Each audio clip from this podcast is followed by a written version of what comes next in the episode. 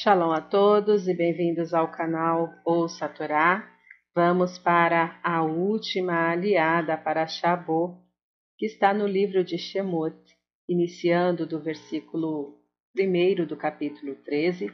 Vamos ler até o versículo 16. Vamos abrahar? Baruch atah Adonai Eloheinu melech haolam asher barabanu mikol hamim venatan lanu et toratou Baruch atah Adonai notem hatorá. Amém. Bendito sejas tu, eterno nosso Deus, Rei do Universo, que nos escolheste dentre todos os povos e nos deste a tua Torá. Bendito sejas tu, eterno, que outorgas a Torá. Amém. E falou o Eterno a Moisés, dizendo: Consagra para mim todo primogênito, todo aquele que abre a matriz de sua mãe entre os filhos de Israel, no homem e no animal para mim é. E disse Moisés ao povo: Recordai este dia em que saíste do Egito, da casa dos escravos, porque com mão forte vos tirou o Eterno daqui, e não comereis coisa levedada. Hoje vós saís, no mês da primavera, que será quando te levará o Eterno às terras do Cananeu, do Iteu, e do Emoreu, e do Iveu, e do Jebuseu, que jurou a teus pais para dar-te, terra que emana leite e mel, que guardarás este rito neste mês. Sete dias comerás pães ázimos, e no sétimo dia será festa para o Eterno.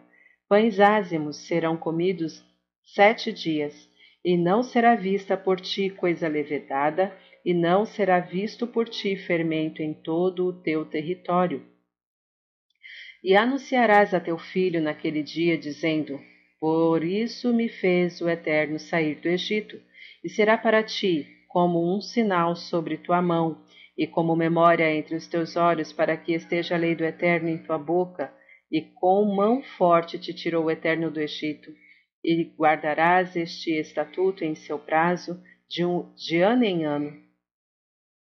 E quando te levar o Eterno à terra do Cananeu, como jurou a ti e a teus pais dar-te, Separarás tudo que abrir a matriz da mãe para o eterno, e tudo que abrir a matriz do animal que tem sendo macho para o eterno.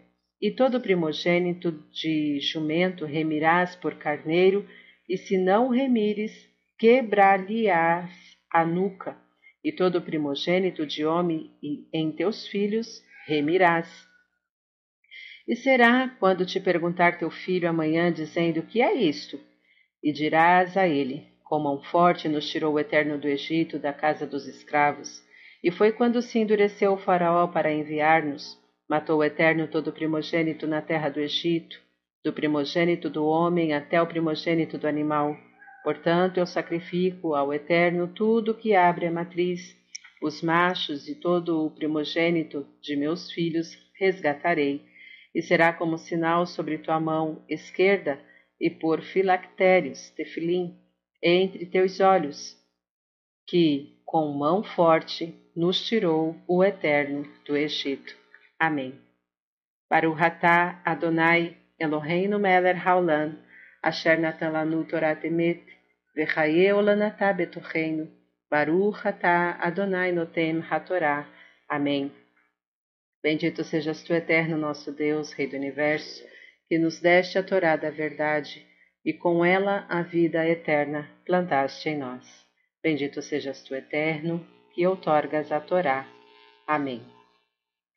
Vamos então aos comentários, iniciando no versículo 3 do capítulo 13. Recordai este dia em que saíste do Egito. O episódio da escravidão do povo judeu no Egito ocupa um lugar central no pensamento bíblico e judaico em geral. A dimensão humana reduz-se dramaticamente quando esta carece de sua liberdade total. Se sua vida carece de sentido, é inútil falar de seus pertences.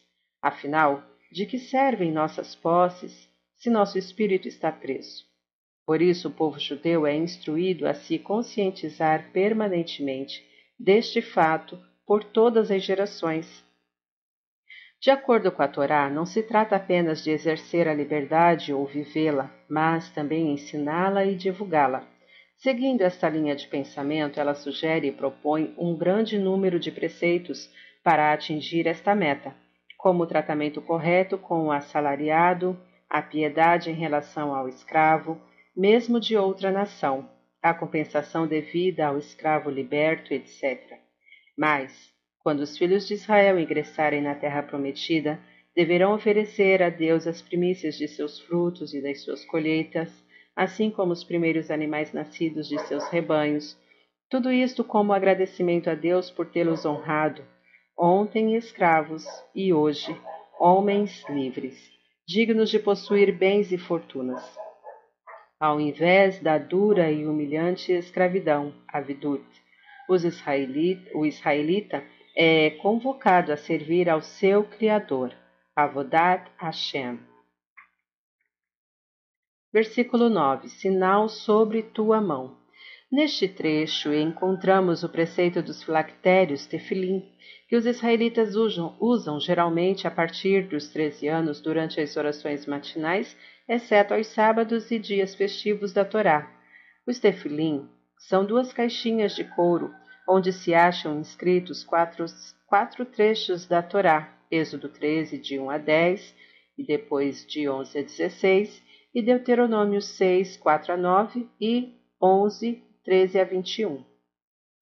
Coloca-se um, um, no braço esquerdo de frente para o coração e outro na testa, ligados com fitas de couro, significando que os sentimentos humanos e os pensamentos devem ser dirigidos a Deus e sua Torá, está em nossos lábios. Versículo 9.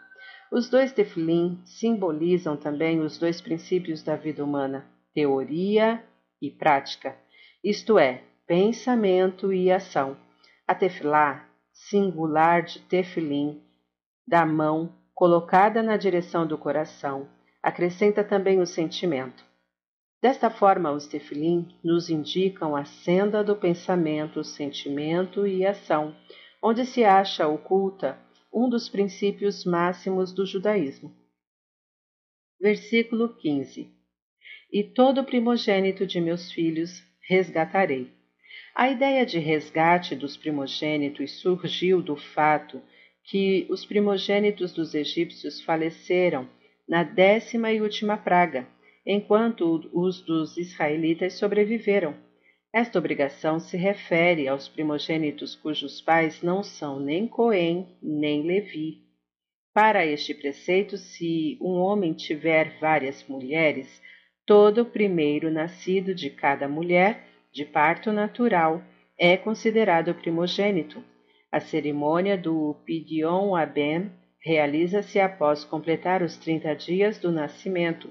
Se o trigésimo primeiro dia cair no sábado, ou num dia de festa religiosa e Tov, ocorre no dia seguinte. A cerimônia de Pidion é realizada mesmo se a criança não foi circuncidada por razões de saúde.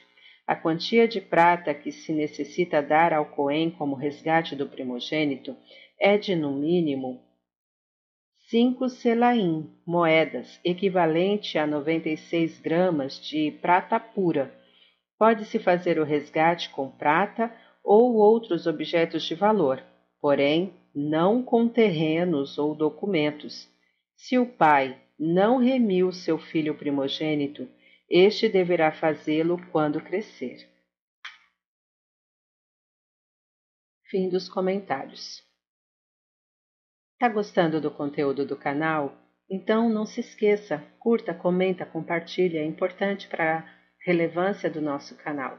Se você ainda não é inscrito, se inscreve e ativa o sininho, assim fica por dentro de todas as novidades. Shalom a todos!